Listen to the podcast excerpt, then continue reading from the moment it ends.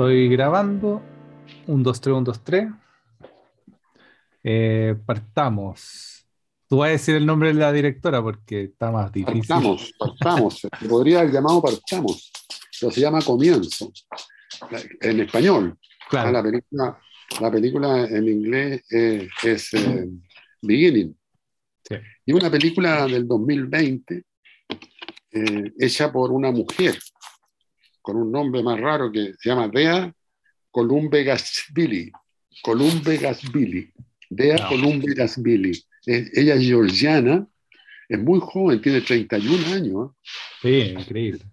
estudió en, en Nueva York y mm, me pareció un personaje muy interesante porque al final de la, esta película está en movie y al final hay una, hay una entrevista. Hay, alguien, hay, un, hay un crítico que, que fue jurado en San Sebastián cuando ganó el premio, porque esta película ganó el de San Sebastián, el Gran Prix de San Sebastián. Eh, hay una entrevista a ella, que eh, la entrevista eh, eh, es bien interesante porque ella explica su método, eh, en fin, hay algo ahí. Ah, voy a contar un poco. Yo no, no vi la entrevista porque yo había visto la mitad de la película, pero la había dejado ahí en stand-by porque me encanta como parte, pero después es como un pantano la película, como un pantano denso que cuesta como avanzar y, y es, bien, es bien turbia. Eh, o sea, quizá no vale mucho la pena meterse en el plot. El plot, o sea, no es un plot común, pero es un plot bien sencillo. Eh, pero creo que es interesante hablar sobre el ejercicio de cómo estirar algo, cómo, cómo darle cuerpo, porque el storyline que tú puedes ver en la en IMDb o en cualquier parte eh, es, es muy cortito, tiene que ver con un pueblo, eh, testigo de Jehová, que nuestra protagonista parece que pertenece a este culto, Claro, y, y un atentado que hay en la iglesia y después un- una serie de acontecimientos muy, muy chiquititos, dentro de eso un, un abuso sexual a nuestra protagonista, o una violación, más que un abuso una sexual. violación. Y, y pareciera que todo se trata sobre ese peso que carga esta mujer po, en, en el resto de los días. ¿Qué pasa? Claro, pero, pero eh, lo, lo interesante es que, que es lo que me gusta del cine o de las películas, es que aquí la imagen es la que manda. Claro, Ese, ese es un punto a favor de la película. Ahora, ese es un punto a favor de la película, pero no a favor de la taquilla. Porque a la gente le gusta la acción. Aquí hay acción, pero, pero es una acción que está superditada al rendimiento de la imagen. Eh, y eso, por ejemplo, se traduce en el tipo de planos que hay, que son muchos. Creo que todos los planos son fijos. No, no hay, hay, hay un movimiento, hay dos tres, tres movimientos de cámara que son subjetivas desde un auto Sí. y, y un movimiento de cámara que sigue a la protagonista desde la silla que está, un sillón donde se va a sentar al lado un tipo, eh, y para quedar fijo de nuevo el plano. Pero, pero incluso no la sigue, sino que la cámara se mueve hacia el sillón y la espera en el sillón hasta que ella se... Creo que el único movimiento de cámara, no, no, no, no tengo la certeza, pero me, hay mucho plano fijo, mucho plano fijo. Entonces, el, el plano fijo tiene Sergio Roja, un profe de, de la Facultad de Arte, filósofo, decía la otra vez que, que el, que el plano fijo inmediatamente hace pensar al espectador. Que- que- claro. Y se vuelve también, se vuelve poco, poco atractivo porque el- el- los americanos eh, ahí hacen un festín del montaje y, y hacen una escena con 30 planos de una persona tomando café, como que claro, Como que tú veis una serie gringa hoy en día y la cantidad de planos que se ocupan para contar una escena es eh, absurda. Eh, entonces, claro, ver algo, ver algo con pocos planos, tipo Tarkovsky, estamos hablando de ese nivel, o, Claro. José, o José Luis Torres Leiva, don José Luis Torres Ley. estamos hablando de ese nivel de plano, eh, cansa, cansa. O sea, tenéis que tomarte unos buenos cafés para verla. Claro, pero lo, lo que pasa es que aquí hay una política de autor que a mí me, atrae mucho, eh, que es peligrosa, sí, que es eh, construir a un espectador, no, no trabajar sí, sí, para, para, los deseos de un espectador, deseos que yo ya conozco, eh, sino que crear un espectador, un, espectador que, que, tampoco lo conozco yo, pero que lo estoy mm. inventando, que también soy yo autor. Entonces, ella, ella lo que hace es ir probando cosas en la expectativa de que eso también provoque en alguien, que todavía no, no está claro, eh, una, una, una, un interés. Humberto Eco habla de la diversión, dice que la diversión no hay por qué entenderla como algo frívolo. Diversión, dice. O sea, hay muchas versiones. O sea, hay muchos desvíos. Entonces, aquí, aquí entonces de lo que se trata en este tipo de cine, que yo creo que es lo que ella trata de hacer, es crear un tipo de diversión eh, nuevo, junto con un tipo de espectador que se está incorporando y que, es nuevo también, o que está cambiando. Eh, y eso yo creo que, es la gracia de un trabajo de arte. Sí. A mí me, en ese sentido... No, no, si la película es buena, pues si la película está, es, es buena. O sea, aparte, las imágenes que... Porque, eh, es claro, uno, uno cuando a veces se, se, se, sienta solo a mirar cine gringo, cree que así es el cine. Y de repente hay muchos críticos, eh, sobre todo estos críticos como de YouTube, que son fiscalizadores de, de, esa norma. Como que todo lo que no está en la norma de cine americano eh, no está funcionando. Claro. Y, y no están abiertos a, a experienciar algo así yo creo que eh, en esta película hay, no sé, dos o tres planos que, que, yo creo que se me van a quedar dando vueltas un buen rato, porque tiene, creo que es de estas películas o de estas personas que la directora, eh, voy a repetir su nombre, Dea Kulumbegashivi, Chivili, que es de Georgia, no sé si hemos dicho, georgiana, eh, un país también que no yo no había visto películas georgianas, creo. Y mm, es, una, es una directora que está pensando con, con la cámara. Eso, eso también es bastante agradable, pues, sentir que, que alguien está con la... No, no tratando de contar la historia, sino que tratando de hacer imágenes. Claro, un predominio de la imagen sobre la narración sin que deje de haber narración, porque hay una narración súper interesante también. O sea, la entrada de la película para mí es fascinante, fascinante. Los dos primeros planos de la película, que duran como ocho minutos en total, o diez minutos, que es primero plano fijo, hay unas personas entrando a una iglesia, empieza a haber un sermón en la iglesia, se habla sobre Abraham, de, de ahí podríamos hablar sobre Abraham, y se narra toda esta parábola bíblica sobre la muerte del hijo. Y, entre medio, cuando están hablando, de la nada, entran unas bombas molotov por la ventana y se empieza a incendiar la iglesia. Y las personas quedan atrapadas ahí. Y estamos todo el rato sin cortar. Y es súper angustiante, súper angustiante, como que de verdad provoca. Y el fuego se va, se va acercando a la cámara y se empiezan a quemar las cosas de verdad. Y tú veis que no es un fondo verde, no es un efecto especial, sino que de verdad hay fuego y hay personas que están tratando de romper los vidrios para salir. O sea, esa escena la tienen que grabar una sola vez, no.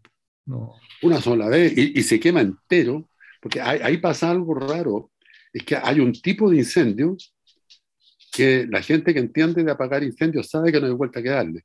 Sabe que hay un momento en que no se puede. Y, y, claro, es la casa de madera, un tipo de madera que debe prender así como pastito seco, o sea, es un pueblo muy, un pueblito muy chiquitito en Georgia, o sea, estamos hablando de Cunco, no sé, Angol. Sí, pero hay, hay, hay, se ven altos autos. No, sí, sí, pero me refiero a que es un pueblo chico, entonces no es una, no es una catedral, pues, una capilla. No, no, es una iglesita, una iglesita mormona además. Ahora, y, y, ahí también puro plano fijo. O sea, esa, esa locura de que cuando ocurren acontecimientos muy espectaculares, la cámara se mueve para allá, para acá, se filma de arriba, de abajo, etc. Mm. Drone, que ahora le ha dado a todas las películas meter drone. Eh, acá no, acá se mantiene la distancia. ¿ah? Eh, la idea de, del espectáculo. O sea, aquí se construye otro modelo de espectáculo. O sea, hay, hay el espectáculo, o sea, lo contrario al espectáculo, el, el aspect, es respect, respetar, respetar lo que está ocurriendo, no transformarlo en, en, una, en, una, en un espectáculo. ¿Qué, qué, qué, qué significa espectáculo? Que, que responde a las expectativas de alguien que está mirando. Si yo estoy viendo un incendio, quiero ver por todos lados el incendio, te fijas como espectador idiota. Y, no, no digamos idiota, como espectador, común y corriente, digamos.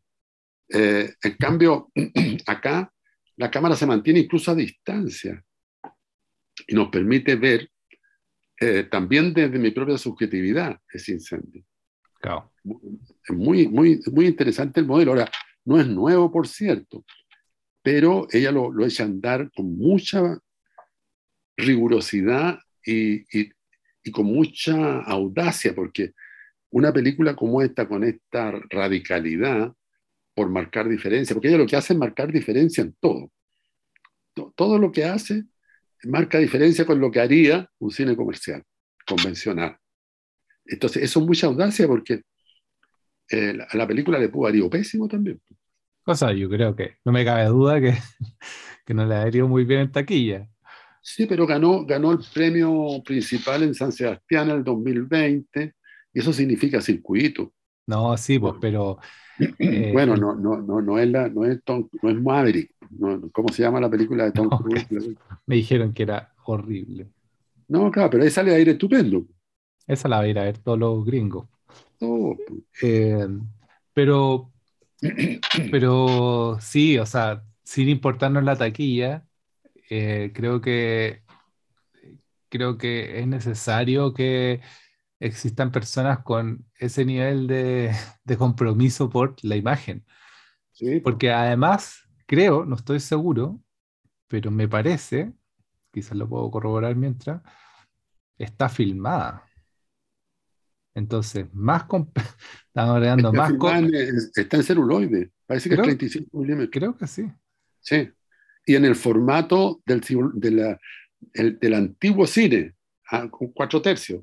O sea, tres- Sí. claro, cuatro, cuatro tercios. El cuatro tercios es, es el cuadradito.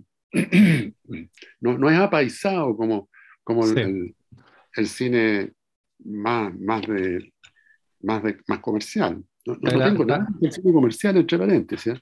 No, no. pero hay que decir mejor convencional, para no decir, porque esta película también es comercial. Y, y la otra cosa, hay un predominio de la imagen, pero la historia también se cuenta. Y la historia que se cuenta es una historia Brutal. feroz, Brutal. feroz. Lo que pasa es que como toda historia feroz, no es clara, como no es clara la vida también. po. Entonces, eh, aquí hay, hay un realismo distinto, es decir, deja, deja, deja en el enigma un montón de detalles. Que esté moviendo el cuaderno encima del teclado y se escucha como el micrófono Ah, rozando. perdón. Bueno, lo que decía es que cuando uno escucha historias que le cuentan de amigos, de familiares o de conocidos, en fin, eh, tampoco es que conozca el detalle de la motivación de la persona, por qué lo hizo, qué le pasó. No, solo, y, aquí pasa lo mismo. uno- uno- uno- el, el personaje de ella, el personaje principal, el nombre de la actriz, también es, eh, eh, creo que se llama Ia, Claro, y el personaje Van eh, se llama Yana. Sí, pero el, el nombre de actriz se llama. Bueno, que sacamos cuando decía el nombre. de- Billy. Ah, Termina en Billy. Sí. Bueno, ella es notable, ¿ah? Notable. Habla muy poco, muy poco. Eh, y ahí me acordé yo de, de una frase que me encanta, que la escuché en un seminario eh, mexicano que te conté que estuve con online. eh, ¿Cómo no hablar? Esa, esa frasecita es altamente productiva. La pregunta es esa, ¿cómo no hablar? Mm. ¿Cómo, cómo, cómo poder no hablar? Sin dejar de comunicar, sin dejar de relacionarse. fin. No, y- Y claro, habla muy poco. claro, porque, porque también pasa que no hay mucho que decir sobre. O sea, ¿qué, qué, qué te, qué podéis decir, creo, sobre el, el horror? Eh, además que todo está medio dicho y el cine no es precisamente el mejor lugar para decir cosas, pero hay escenas que dentro de estas que te digo que me quedaron como en la cabeza, hay un plano que es demasiado desconcertante y bello y simple al, mismo tiempo, que es una cámara, ella va en la micro y cámara fija, eh, pero en un plano muy cerrado, entonces se le ve como la oreja, el, el hombro, parte del asiento, y de repente ella siente que alguien pone la mano en el asiento atrás suyo, pasa un rato, y ella como que empieza a tratar de mirar para atrás, y después la mano se va. ¿De quién es esa mano, por ejemplo? Claro, y es tremendo, porque claro, todo el rato está operando la idea de este peso que va cargando por la violación. ¿Y qué, qué, hace ese plano ahí también? Mm. Porque, porque uno dice, hay un, hay un predominio de la imagen sobre la narración, pero esto no significa que la narración sea cualquier cosa, es una complejidad tremenda, complejidad muy entretenida de seguir, por otro lado. Claro. Porque, eso, de la mano que tú decís me llamó mucho la atención, porque una mano con anillo, sí. que uno no sabe si es de hombre o de mujer, pero ¿qué hace ahí ella, es, esa mano? ¿De quién es? Claro, Nunca y se que, supo. Y que en, rigor no hay, no hay nada, porque no es que ella esté actuando, no, estamos viendo una actuación descomunal, no estamos viendo una imagen tremendamente bella, no estamos viendo una acción muy precisa, pero, pero hay algo que hace que esa imagen funcione y sea súper eh, centrífuga. Exactamente, claro. Pero, pero además, lo otro, me, llama la atención todo eso, pero además, ¿por qué se pone ese plano? Claro. Eh, tú, tú, como montajista te tienes que llamar, hay varios planos, unos planos de bosque, por ejemplo, eh, donde corre el niño, eh, hay una serie de planos que, pero por qué, qué, es lo que pasa ahí? ¿Ah? Que hay una cuestión ahí que tiene que ver con el cine de Ruiz también. A Ruiz le habría encantado esta película, yo creo. Bueno, uno nunca sabe. que no hay flujo, el, cine convencional eh, trata de que la película sea un flujo donde todo se pega con todo. Entonces se sale de un plano y justo hay un raccord, o sea, hay un punto de encuentro entre el plano A con el plano B, donde se tocan y, prácticamente pareciera que son un puro plano, que, eh, que, hay un montaje que no se nota y que uno no, no deje de entrar a la fantasía de la película. Acá todo lo contrario, los planos se cortan abruptamente incluso antes de lo necesario, me, me, pareció. Hay momentos de corte de plano donde queda como en la mitad de ella, en el fondo. Es decir, ah, o sea, también hay un, o sea, marcar diferencia. Eso yo creo que es la constante. Hay, hay, ella marca diferencia en el montaje también. O sea, no, no monta construyendo un fluido, un flujo, sino que monta construyendo ¿qué podríamos decir? Un laberinto al cual uno entra y se mueve adentro. Es un laberinto porque el final, bueno, hablamos más, más adelante del final, pero el final claramente nos indica que es toda una película. Por supuesto.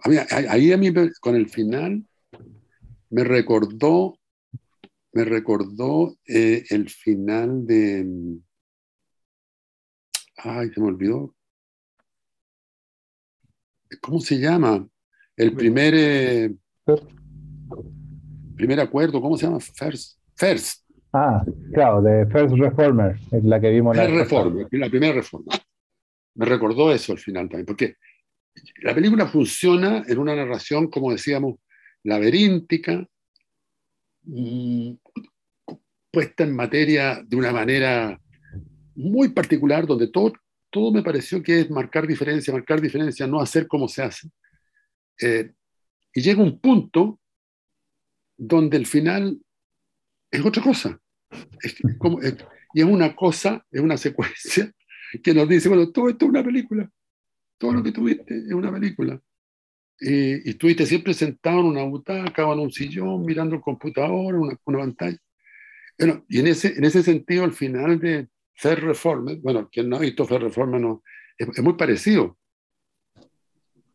Porque al final como que se, se separa, se disloca, se va para otro lado. Claro, porque hay una, hay una trama de, de relaciones que se va urdiendo, pero, pero cuando estamos frente a la realidad, no nos pasa que no hay un final, pues solo hay un corte.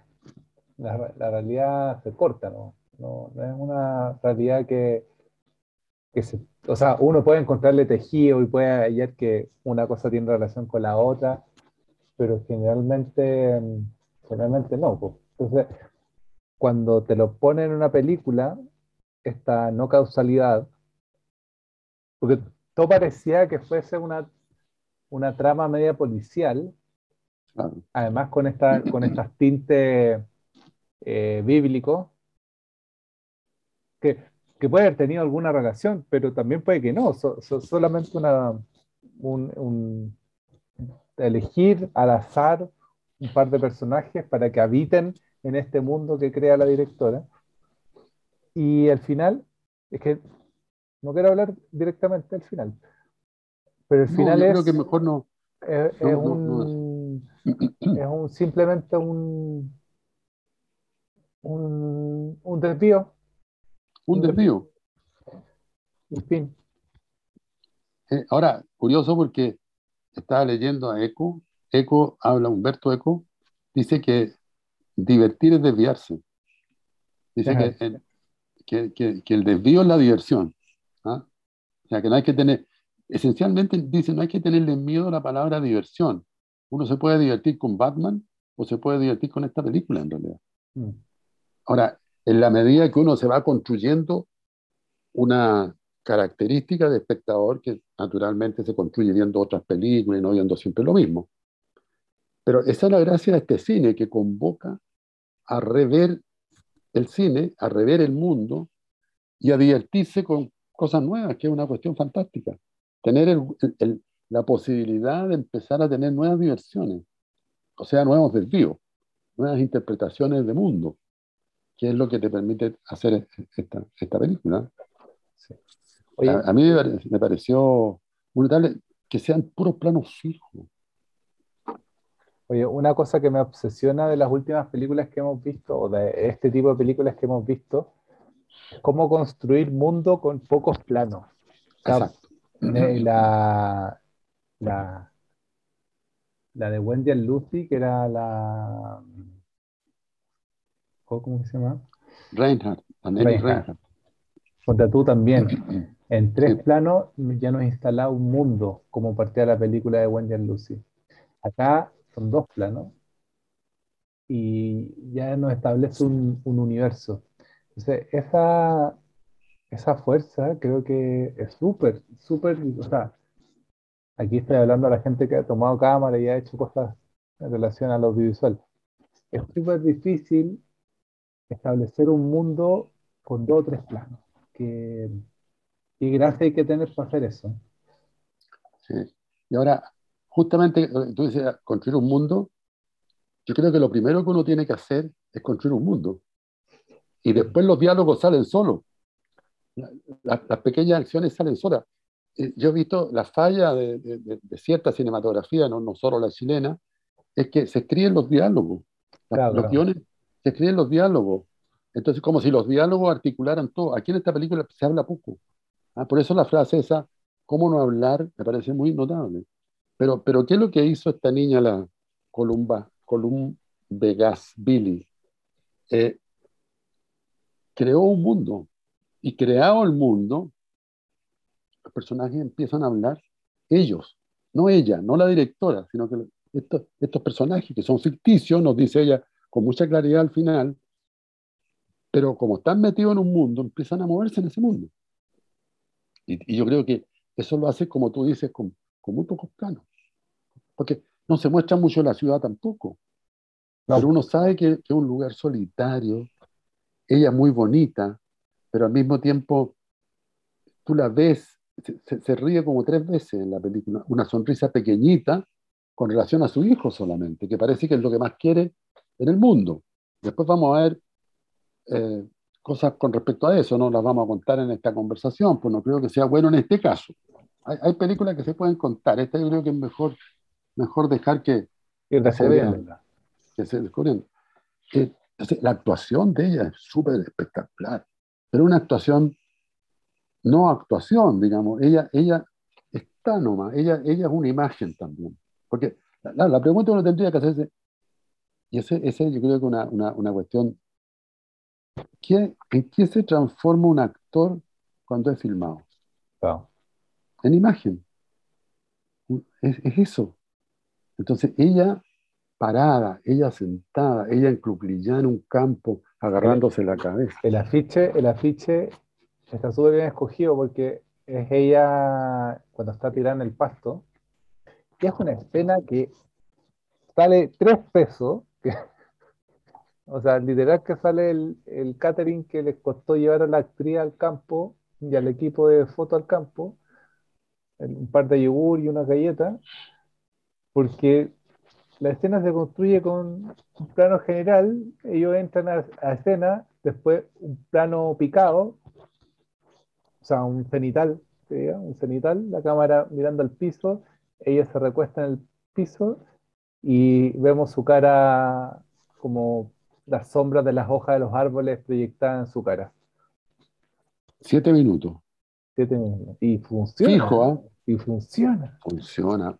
Pero, está todo el rato o sea, ahí se produce eso que dice Sergio Roja, porque uno se pone a pensar, dice, ¿qué está pasando? Se enfermó, es loca, tiene, tiene, una, tiene un problema neurológico, o yo incluso miré, estará corriendo, estará corriendo, no se me habrá detenido. Eh, o sea, pero todo eso te significa que no, está no ha sido succionado por la película, sino que ha sido eh, te echó para afuera la película. Proyectado, ¿cómo es? Claro, eyectado. ¿ah? Te obliga a mirar desde fuera y a pensar. A pensar en cualquier cosa, ¿no? No es que uno piense cosas trascendentales, pero, pero, pero pensar en una actividad que uno no hace mucho. ¿ah? Eh, y, y, aquí te, la desencadena este tipo de plano largo, eh, que, que, seguramente expulsa a muchos espectadores que dicen, no, no veo más esta cuestión. Pero el que sigue eh, se encuentra, se encuentra con, con, una cantidad de cosas estupendas. entre otras cosas también, algo de lo que no hemos hablado, ¿ah? el fuera de campo. Eh, sí. Otro recurso muy utilizado en la película. En varias partes las cosas solamente hay una escena, sino que la película entera quizás opera con esta idea de fuera de campo porque el, el cuadro es muy restringido. De hecho, yo creo que están grabando todo con un 50, un 35 a lo más. Sí. Eh, porque es súper apretado el, cuadro. Entonces los personajes entran y salen de cuadro todo el rato. Yo, creo que son dos lentes que se usan nomás. Yo creo que un 20, 25 y un 50. Si la cámara es de 35, esos son los lentes. No. entonces, entonces todo, todo lo principal no está en el cuadro, está fuera del cuadro o sea, está fuera de campo. Eh, incluso los diálogos, que eso fue lo que me sorprendió, porque lo habitual, lo habitual, que, que, es lo que te enseñan en la escuela, no sé si ahora todavía lo enseñan, pero cómo filmar un diálogo. Pero nosotros estamos enseñando. Claro, pero nosotros le sacamos el cuerpo a eso, lo criticamos. Eh, ¿cómo, ¿Cómo hacer un diálogo? Entonces uno pone la cámara aquí, el personaje mira de izquierda a derecha, después el otro personaje mira de derecha a izquierda, los dos están en el cuadro, en fin. O sea, o pueden estar en distintos lados. Pero, pero acá ella habla contra un espacio abierto, donde se supone que hay otro personaje que está sentado por allá re lejos, pero que la cámara no lo busca, sino que se queda en el personaje que habla y que después escucha lo que habla el personaje que está lejos. Entonces, es, muy espectacular. Entonces, eso, porque te, te, saca de la lógica convencional del plano contra plano habla uno, contesta el otro, habla uno, contesta el otro. Aquí también habla uno, contesta el otro. Pero hay uno que no está, que se escucha su voz nomás. Bueno, están los dos, porque hay momentos donde no hay ninguno. Hay momentos en que no hay ninguno, claro. Eh, entonces, es, es, muy interesante entrar en esta disponible, en estas maneras, para, volver a usar la palabra, de contar una historia.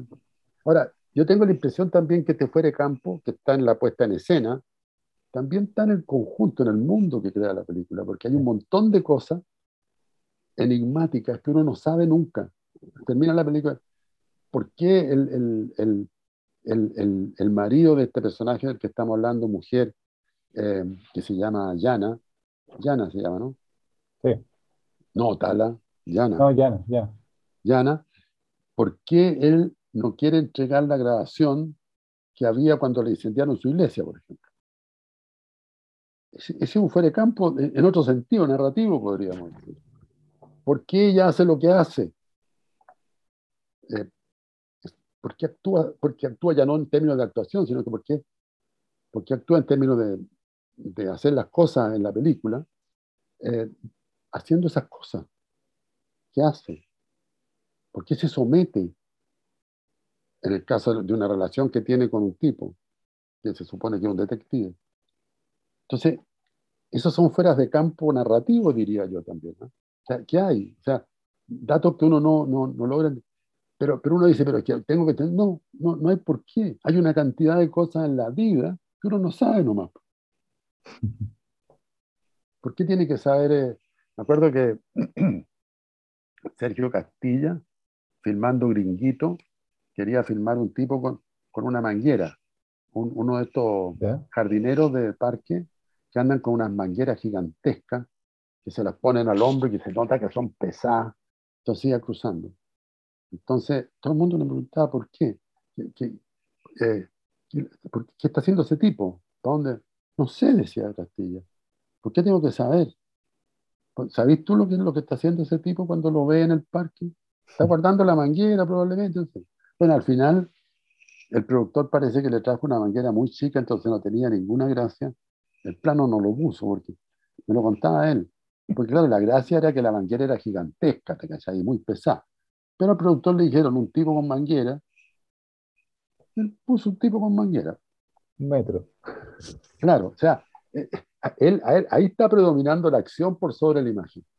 En, el caso de Castilla, está, él estaba pensando en una imagen, que era un tipo flaco, chico, viejo, con una manguera gigantesca al hombro caminando. Porque le llamó la atención, le gustó, no sé, pero, pero, pero no era cualquier manguera. O, sea, ahí volvemos de nuevo a la idea del predominio de la imagen, qué es lo que construye la obra finalmente.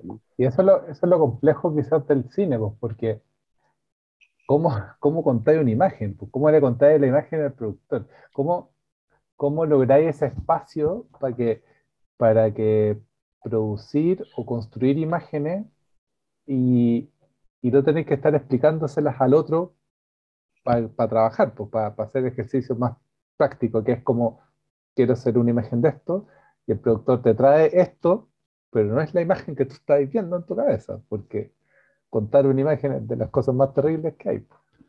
Claro, claro.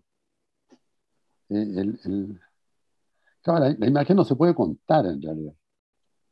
Hay, que instalarla. Y para eso el Castilla necesitaba en ese caso un productor que, hubiera, que, estuviera en la, en la, sintonía de él. Claro. Todo está en, el, orden de lo narrativo exclusivamente y de un tipo de narración, porque esta película también es narrativa. El, el, el otro plano notable es un plano de espaldas de ella. En, en un momento bien trascendental de la película, ella está de espalda con un moño. Me recordó un plano de Vértigo, la película de Hitchcock. No, no alcancé a buscarla, ah, la toma de, Pero la, la de Hitchcock en el museo porque el personaje que, se, que, muere en Vértigo tiene un moño muy parecido al de ella y se lo ve mucho a ella de espalda mirando un cuadro en el museo en, en San Francisco. Eh, eso, por ejemplo, ella de espalda, un plano largo de ella de espalda. De nuevo marcando diferencias. Y, hay una cosa que también me gusta, Caleta, es como este, estos momentos con los niños. Mira, fíjate que justo en Nocturno, una de las anteriores que hablamos, también habían estos niños, unos niños haciendo nada, siendo niños nomás. Eh, pero con esa vitalidad que solo tienen los niños o un par de personas. Entonces, hay un par de momentos de los niños como casi que hablando a cámara, porque lo están como entrevistando. O cuando los están bautizando y salen del agua todos mojados.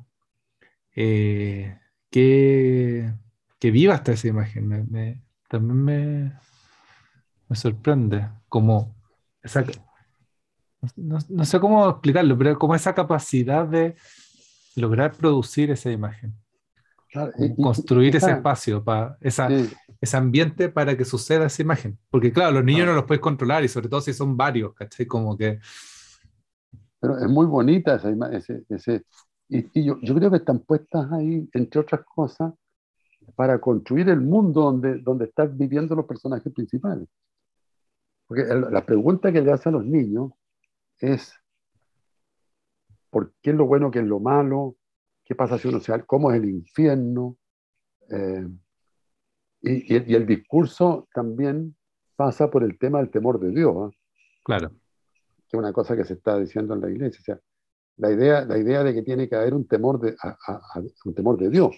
Por eso lo, lo que cuenta al comienzo el, el otro, el otro, el coprotagonista, digamos que no tiene mucho, mucho, mucha presencia, porque la presencia la tiene casi siempre ella, la esposa de, de este protagonista, que es el jefe de la iglesia mormona. Eh, cuenta la historia de Isaac y Abraham. La historia de Abraham que escucha a Jehová que le dice, sacrifícame a tu hijo, mátalo y ponlo como sacrificio. Y, y Abraham no duda un segundo, porque tiene temor de Dios. ¿ah? Ese, ese es el temor de Dios, o sea, la, de la obediencia a Jehová. Eh, eso también está dando vuelta aquí, porque a los niños se les está enseñando eso. Y la, y la prédica que hace este hombre en la iglesia también es eso. Pero resulta que le tiran una bomba molotov y le incendian la iglesia. Entonces, No, y fíjate que, que, bueno que volvamos al principio porque quería como hablar de eso. Eh, son, eh, son testigos de Jehová. Entonces, los testigos de Jehová no, no creen en. Ah, no, sí, pues si creen en Cristo, si creen en. lo- ¿cuáles son los, los que creen ah, no, en. son, no son mormones, son testigos de Jehová, no sé si es lo mismo. No, pues los mormones son los que creen en John Smith, los que es Claro, extraterrestre, que- claro, claro, no son mormones. Cam- Los Error, testigos- esto es una, una fe de rata. los testigos de Jehová son evangélicos. No sé, no- no sé mucho, pero la cosa es que en la prédica, cuando están hablando de esta meta, de esta, de esta acción de Dios y Yahvé, o sea, de Yahvé y Abraham, a mí me la pasaron, por ejemplo, como una metáfora. Como que no, no era que estuviera Dios de verdad diciendo eso. Pero acá pareciera que se lo están tomando de verdad, pues como eso es lo que, lo que quiso Dios. O sea, tenme miedo. Pero claro, sí, yo, yo, yo en el colegio me recuerdo de esto, porque yo estuve en un colegio de hermanos maristas, y ahí nos contaban todas estas historias que a mí me fascinaban, entre paréntesis. La historia de José y sus hermanos, pero que todas están, nosotros yo te he contado, lo he contado aquí también, que Sí, estudiábamos en unos libros que se llamaban FTD, que significaban Fomento el Temor de Dios. Esa era la editorial. O sea, el temor de Dios, pero, pero ahora si tú lo miras bien, la prédica del temor de Dios es una manera de contención del delito y de la maldad, pues, Sí, supuesta, supuestamente. O sea, si tú tienes miedo de Jehová, que, que, que es, todo el, el- el Antiguo Testamento, eh, tienes miedo de Dios, un Dios castigador, bueno, y, y, y- y tenés la posibilidad de irte al infierno, y tenés la posibilidad de irte al cielo, bueno, vaya a tratar de irte al cielo y por lo tanto no obrar mal. Eso fue, esa fue una, una cuestión que se hizo durante muchos años y que impedía, se supone, eh, cierta maldad. Yo creo que no, no- la maldad ocurría igual, pero, pero, y eso es lo que le enseñan a los niños, que con una ingenuidad tremenda se instalan frente a la cámara y le contestan las preguntas a, la- a- a- esta protagonista que- de la que hemos hablado, que es profesora de catecismo de estos niños, que a su vez los bautizan en un río. Entonces, eh, hay, hay, y entonces después se va a desarmar toda esta cuestión, que- porque este, este, este jefe de la iglesia, que vendría siendo como, como un sumo sacerdote, eh, y ella, que sería la señora de este sacerdote, eh, están viviendo en un, en- en un mundo súper poco temeroso de Dios por las cosas que están haciendo, ¿no? Las cosas que están ocurriendo. Bueno, no tanto él, pero sí ella. Ella, ella incluso hay un momento que dice que está cansada, que a mí me llamó mucha atención, de los pocos diálogos que hay, ella dice que está cansada y dice eh, que, ¿dónde está? Como, dice la, la vida pasa, la, la, vida pasa como si yo no estuviera. Eso es lo que la tiene agotada. Dice que, eh, que, la vida pasa como si ella no estuviera. Imagínate, ¿qué, ¿qué, es eso? Que la vida pasa como si uno no estuviera. O sea, es como si estuviera muerta. O sea, e, ella se siente muerta ya, de antes. No, y, hay, y hay, otro, hay otro diálogo que es tremendo, que no hemos, no hemos andado en esa historia, pero que es tremenda, que es que ella va a ver a la hermana, no, no entendí mm. si era la hermana hermana o la hermana de la iglesia. Y, ah, su mamá. Y la mamá, pues claro, está, estaba hablando con la mamá, pero la, a la niña que fue a ver, no sé si era la hermana de verdad. Hermana eso de, no lo sé. Que tiene una guaguita. Que tiene una guagua, una niña muy chica que tiene una guagua. Y entre medio estaba la mamá de la protagonista y le pregunta cómo era el papá y el papá era un, era un tipo terrible. Y cuenta una historia la mamá, así, pero que se le llegan a parar los pelos cuando la empecé a escuchar, que el tipo llegaba curado y, y una vez estaba tan enojado que la, las tiró para afuera. Y esto es Georgia, como estamos cerca de Rusia, invierno con invierno. nieve. Las dos la mamá de la guagua afuera en el patio con nieve. Eh, y, y, es terrible la historia. Y entre medio, eh, la tipa lanzó una frase, la señora lanzó una frase que era, que es la, es la única frase que, que, como que dejé anotada. Eh, cuando naciste confundía el día con la noche, porque no podía dormir. Y, y, eso fue lo que causó el problema. Y era, oye, qué tremenda frase confundía el día con la noche, entonces lloraba todo el día. Lloraba todo el día y la noche, o sea, lloraba toda la noche y el día dormía. Exacto, dormía todo el día y en la noche, y eso le produjo la furia al papá y la echó para afuera. Y, pero, pero también hay algo más detrás. Ella le dice, ¿por qué no te divorciaste? Y la mamá le conté, que es una pregunta que yo he escuchado que muchas veces a las hijas decirle a, a las mamás, ¿por qué no te divorciaste? Después de que mueren unos padres atroces, unos maridos atroces, la hija le pregunta, ¿por qué viviste tantos años con este caballero que era un horror? Y ella le contesta, le dice, ¿qué iba a hacer? ¿Qué hace una mujer viuda con una hija? Claro. Entonces también ahí aparece el mundo social, ¿eh? es otra, otra línea del laberinto que se cruza. La, porque fíjate las que hemos tocado. Educación de los niños en una cultura religiosa del temor de Dios.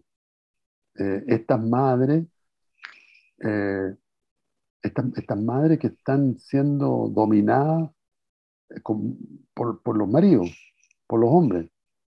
La protagonista que está siendo dominada, que es, es, es violada finalmente, eso claro. se puede contar, eh, y es dominada también por su marido, ¿no? Porque el marido claro. es muy bueno, la quiere mucho y está disponible, pero, pero es el jefe es el que manda, es el que decide. Ella se quiere ir de ahí, pero él no quiere. Y, y todo esto que estamos narrando sin, sin que te lo vayan contando como un panfleto, que es lo, lo más impresionante. Todo va ocurriendo. Todo va ocurriendo. Y en una, en, en, en una, ¿cómo llamar? En una conexión que, que no tiene no tiene una lógica racional.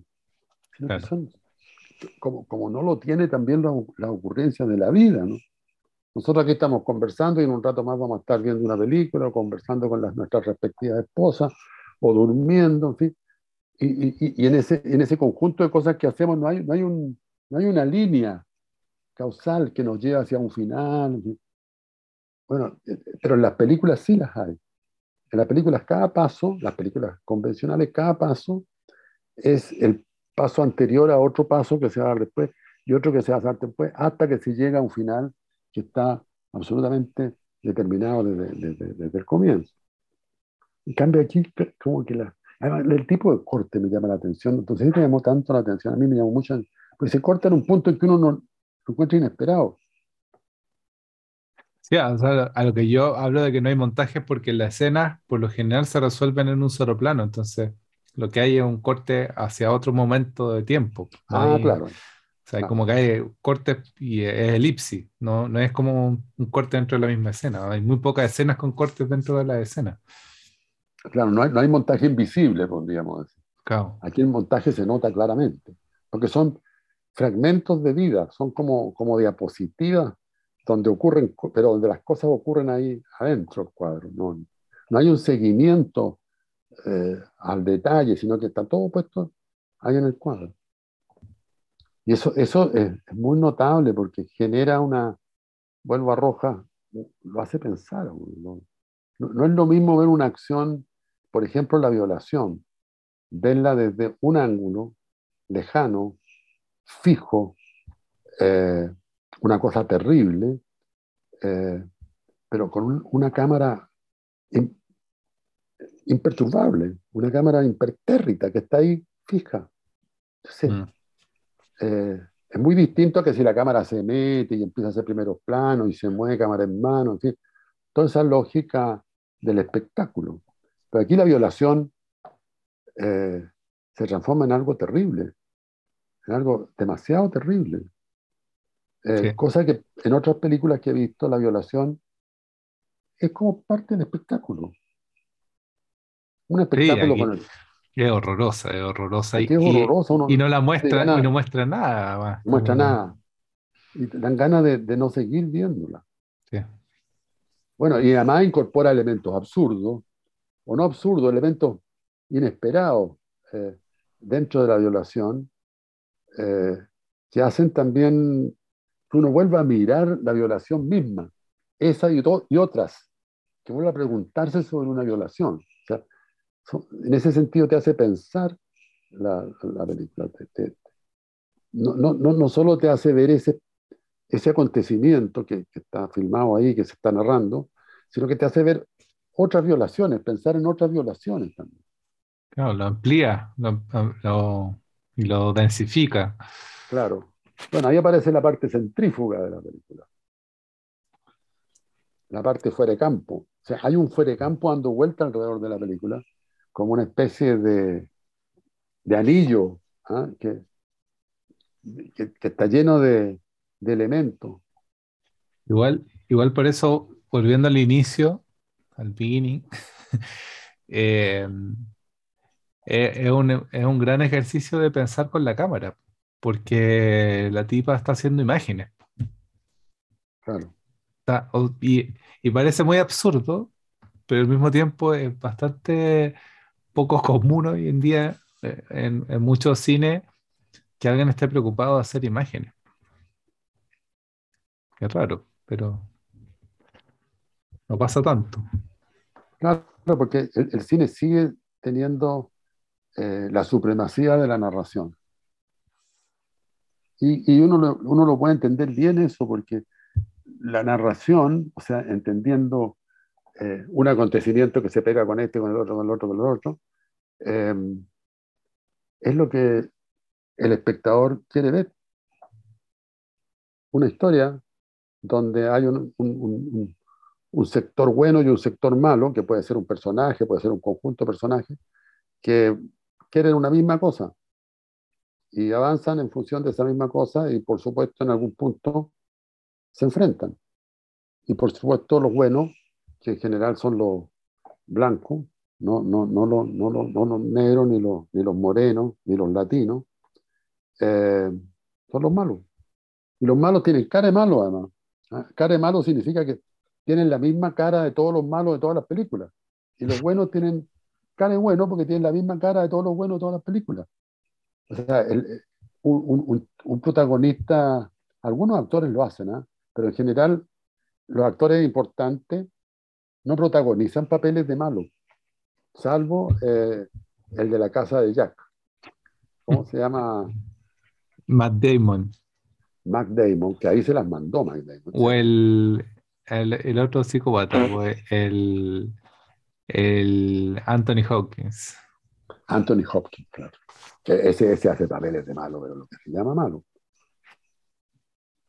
Pero, pero, pero, claro, son papeles de malo, pero en unas películas que no son, que son muy buenas, porque él, él, él no, no toma películas malas. Es un buen agente, digamos. Claro. Pero acá, oye, pero acá a todo esto, el, el malo de la película, o el antagonista, o el, el que viola, eh, es un malo que ahora estoy recapitulando y no debe aparecer más de cuatro veces en la película, o sea, deben ser Claro. cuatro escenas. Sí. Y se crea, se crea, o sea, creo que es un buen reto pensar en películas como esta y pensar cómo construir un personaje en tres planos, en tres, en tres escenas. Y darle esa profundidad para que sea creíble, para que, para que lo entendamos, entendamos su movimiento. Eh, Lo, lo- lo- entendemos y lo inventamos también. Claro, claro, pero, pero tiene esa, esa cosa, esa gracia de que no es un personaje suelto, o sea, el malo que aparece acá, que es un policía medio, no sé, que uno no entiende muy bien por qué hace esas cosas, pero entiende que no está bien. Eh, Claro. Pero, pero al final igual se roba la película, ¿eh? porque termina la película en él. po.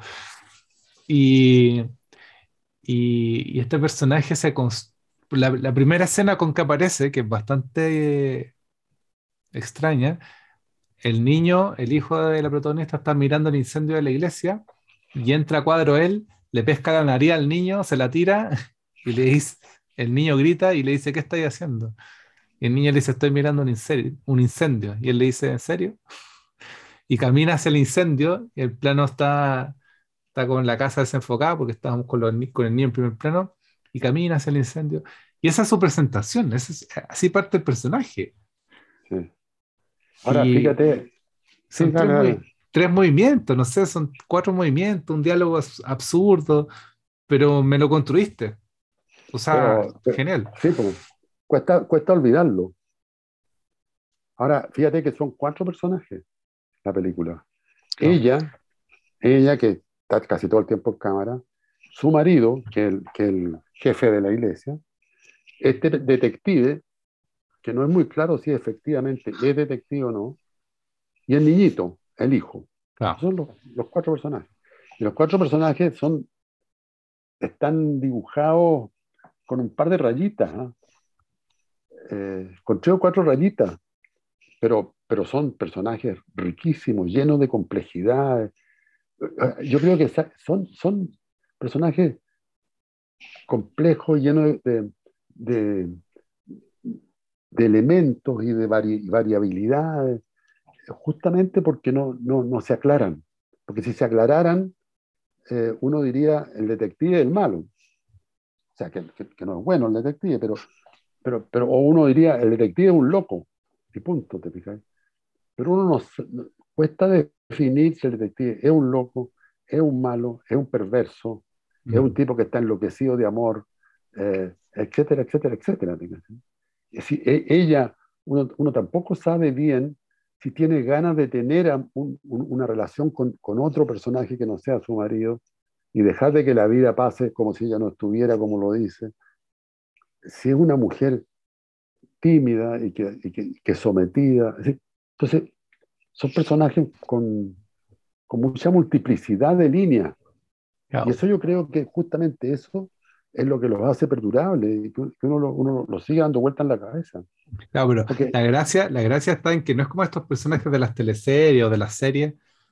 De hecho, estábamos hablando hace poco de la, de la serie chilena que yo no he visto ni siquiera un capítulo, pero ya me la imagino. Que claro, que tratan de complejizar los personajes, pero a partir de pura eh, representación, ¿no? Como, Sí. como, como, una como una complejidad superficial, cuando a veces la superficialidad misma es mucho más compleja, porque estos personajes no son complejos en papel, o sea, tú lo escribís, tienen tres frases en la película, no tienen muchas acciones, pero claro, ¿cuál es la gracia de la directora para agarrarse y construir ese personaje en imagen? Claro. Pues, eh, eh, que ahí está el punto, ¿ah? que, no, que no solo se trata de escribir diálogo, que, es un problema que, que ocurre en los guiones. No solo se trata de escribir diálogo, se trata de crear estos mundos, donde hay esta, estas anomalías, ¿no? Este, estos- porque son todos personajes anómalos, todos. E- Mm. Incluso el niño. Aunque el niño es más niño y más ingenuo, pero tiene una suerte de rebeldía, está medio, medio cachado de que la mamá lo ande controlando. Pero son todos personajes con, como uno, uno podría decir anómalos, pero también podría decir con una rayadura. ¿ah? Todos tienen un, o sea, como, como la tenemos todos. Lo, lo que pasa es que el dibujo sencillo de línea gruesa se borra la anomalía y se deja el personaje. Y, a- y ahí lo que ocurre es que uno termina reduciendo. Dice, este es malo, ¿ah? o este es bueno. Eh, eh, pero acá uno no sabe bien y al mismo tiempo, por último, te dicen, esto es una película. Que, que- que- que curiosamente, las últimas películas que hemos visto en casi todas nos dicen eso. ¿eh? Deberíamos, de- deberíamos hacer un seminario o una lista de películas que te digan, esto es una película. Claro. Es muy interesante eso porque es como, porque, porque el- el- las grandes obras hablan de su propia construcción. Y, y- y- y te están diciendo, bueno, esto no es el mundo, este es un mundo que yo estoy inventando para que aparezcan estos personajes ahí y les pasen ciertas cosas que nos pueden ayudar a mirar el mundo que no es la película, a partir de esas cosas que a lo mejor no ocurrieron nunca, eh, pero que da lo mismo, pero, si no, pero, pero, no, pero me desencadenan sensaciones, interpretaciones. Bueno, finalmente el cine es una máquina de producción de sentido y de interpretaciones. Eso es el cine. Y esta película, pucha, que produce líneas de sentido y permite hacer una serie de interpretaciones. Es una, una máquina junto con el espectador de, de hacer interpretación. O una máquina que genera interpretación. Claro. Yo me entretuve mucho, la vi dos veces la película. A pesar de que tiene esos planos tan largos, que me, me parecieron muy, muy enigmáticos, muy... Ella, ella explica el plano largo de, de los siete minutos en la entrevista que está al final, ¿Qué dice? Yo no la vi la entrevista. ¿Qué dice? porque es, es- es interesante ver la entrevista, porque ella es muy joven, además. Sí, po. Tiene 31 años y se ve más chica. Y muy risueña, no tiene cara de mala, ¿ah? como Lars von Trier. Eh, no, tiene cara de chiquilla sin, sin perversión, digamos, sin, o, o- o- o sin noción de... Sin embargo, la película está llena de cuestiones extremadamente... No, ella dice que eh, trabaja siempre con el mismo director de fotografía, cuyo nombre ya se me olvidó. Eh, por aquí lo tengo. No, no lo voy a decir porque me voy a equivocar. Sí, es muy difícil. Está difícil el cine georgiano. Cachaturian, no, no, el, el fotógrafo no es difícil. Cachaturian es el apellido. Ah, ya. Bueno, eh, que iban caminando por, un, por una iban, iban a hacer una filmación y de repente vieron una luz, que es la de ese bosque. Dijeron, aquí deberíamos hacer algo. Dijeron, tiéndete. Y dice que a ella se le ocurrió que se tendiera nomás. Se le ocurrió. Y la actriz se tendió, bueno, la actriz debe haber colaborado mucho en ese sentido, se tendió y ella dijo, ya, montate la cámara aquí y mandémonos un plano largo. Y, estaban filmando y dice que el, fotógrafo le decía, oye, no estará muy largo. No, dale nomás. No. Eh, pero, pero también ese plano, yo creo que una señal, como decir, bueno, si usted quiere seguir viendo esta película, mándese este plano nuevo. O sea, o sea, si usted quiere ser el espectador que yo quiero que sea, mire este plano. Que, que es muy audaz, ¿ah? porque cualquier tipo vinculado al negocio, al cine, te va a decir que su plano es muy largo. O sea, todo- todo- cualquiera te va a decir eso. Y ella, ella, Mm. ella se la, se la juega nomás. Oye, un detalle, ¿ah? un detalle, un detalle nacionalista. Como buen chileno, yo siempre pongo atención a el músico de esta película es un chileno, Ah, sí, pues. eh, ah, se me ha olvidado, claro, pues Nicolás Yard. po, Nicolás Yar. Que se tenían que haber conocido en Nueva York, po, porque Nicolás Yard es como Seguro, ese mundo, hijo de- ese mundo, es hijo el de, mundo de Alfredo Yar, además, es hijo de Alfredo Yard. eh, y un cabro joven también, ¿eh? Sí, no, Nicolás Yard es, es increíble su música. Bueno, pero él ha hecho varias, varias, hizo, entre paréntesis, Nicolás Yar hizo la música de Pablo Larraín en Emma. Sí, sí. La música de Emma es de él. Sí, no, y Nicolás Yar, no sé si se ha escuchado una canción eh, eh, que se llama, o que el coro dice, ya dijimos no, pero el sí está en todo. No, Es, es muy bonita esa frase. ¿cómo? ya de nuevo, no, no, no te entendí. Ya dijimos no, pero el sí está en todo. Ah. ¿Y esa- ¿Eso de qué? De una canción de Nicolás Yard, que tiene, hace canciones, tiene canciones media- porque él hace música electrónica, pero igual algunas canciones como que hay un cantante o una voz y, y esa es una de, de sus más famosas y es muy bonita. Qué curioso porque esa frase se podría poner eh, al personaje protagónico, a la mujer. ¿eh?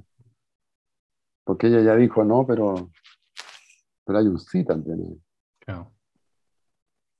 Que, que yo creo, bueno, ¿cómo? la frase exactamente es, Ya dijimos no por el, por el plebiscito, pero el sí está en todo. claro, yo lo había entendido por otro lado. Podríamos no. cambiar la, al- dar la vuelta. Claro, porque uno muchas veces dice no, pero, pero el sí está ahí también. Yo, yo cada día estoy más cercano a la idea de que no, no, no hay nada claro. O sea, no, no hay claridad. La claridad no es, no es clara. Todo es muy inestable. Entonces, uno no sabe cuándo está, e- incluso no solo en la vida delante de uno, sino que en la vida dentro de uno.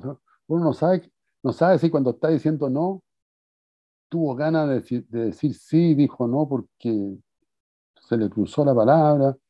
O sea, cada, día, cada día eh, me parece más inestable todo. Eh, y por eso la frase que la otra semana tomábamos de Justo Pastor Mellado, tanta bondad me parece sospechosa, me parece tan buena. Porque ahí, ahí se da también, ¿no? Que en lo bondadoso muchas veces hay, hay algo, hay algo malandro en- Sí, pero- el exceso de bondad. Acá no hay una, en la iglesia esta no hay nada de bondad, no hay nada de ternura. Es una pues. película sin ternura, sin áspera. Claro. Bueno, es, que, es que esta iglesia trabaja sobre la idea del temor de Dios, ¿no? Que a Sí, mí me pues, parece que, que es un horror. Es Sí. un horror. O sea, porque, porque y, yo creo que debe haber funcionado muy bien eh, en la Edad Media, porque era la manera de contener a la gente, contener a los señores feudales, por ejemplo. El Papa les, lo, lo- lo- amenazaba con excomulgarlo. Eh, eran problemas de plata y de poder, pero el Papa tenía la posibilidad de, de- echarte encima a Dios, po, porque era su representante. Entonces, si la gente creía, y parece que creían bastante, eh, y el Papa te echaba de la iglesia, te ibas derechito al infierno. Entonces, el temor de Dios funcionó mucho. O a lo mejor no tanto en los papas y los señores feudales, pero a nivel popular, el temor de Dios, creo yo que hasta el día de hoy, ¿eh? Dios me perdone, dice la gente, Dios me perdone, pero si Dios quiere, Jehová puede hacer, ella lo dice también en algún minuto, ¿eh? Él le dice que está viendo unos, está leyendo algo vinculado a los caballos con alas, caballos voladores.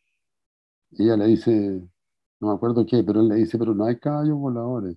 Sí, le dice, sí, Jehová quiere que hayan caballos voladores, van a haber caballos voladores. Mm. Entonces, un, un Jehová todopoderoso, tremendo. Pero probablemente se acabó la delincuencia en base al temor de Dios, más que al temor de la policía. Pero habían otras religiones, entonces los tipos de las otras religiones no tenían temor a ese Dios al menos. Bueno, y habían otros, otros, otros dioses más cariñositos, que eran los de los bárbaros. Los paganos. Claro, pero la idea del temor de Dios como que se ha ido extinguiendo. Sí, pues sí, ya, ya se está acabando. Además que ya no quedan curas buenos. Bueno, claro, producto también de eso. ¿eh? No, yo, yo creo que deben quedar. No, no seamos tan, tan iracundos, pero, pero cada vez más uno empieza. Pero esto parece que ha sido siempre, siempre, siempre, siempre. La iglesia, to- todas las iglesias han tenido un fuera de campo, podríamos decir, que, que después el tiempo lo ha descubierto, pero, pero el Vaticano, todo lo que se ha escrito sobre el Vaticano, sobre los conventos, sobre los, ¿cómo se llaman estos, estos lugares de, mona- de monjes, los monasterios? Monasterio. Sí. la, la homosexualidad en los monasterios, por ejemplo, una cuestión que era, era bastante normal, era, estaba dentro de... Entonces la, la- la iglesia tenía una adentro y una afuera también, como, como todo. Estoy, estoy muy escéptico a lo mejor. ¿eh? Sí. No, hay que estar escéptico, no se puede creer. Oye, ya, ¿cómo le ponemos este? ¿Cómo le ponemos a este? Eh, Inicio. espérate, eh, ¿cómo era la frase que te leí que dijo ella? Muy larga a lo mejor. ¿eh? Ah, esa estaba buena, pues, como. Ah, déjame buscarla para que sea exacta. Eh, la vida pasa como si yo no estuviera. ¿Es muy Sí. larga? No, Es muy buena. La vida pasa como si yo no estuviera. déjame meterla ahí. Porque esa es una frase que mucha gente puede decir. ¿eh? Mucha gente que está determinada por el trabajo y por la falta de recursos y todo. La vida pasa como si yo no estuviera. Claro. Está buena esa. Eso, eso yo creo que le pasa a mucha gente.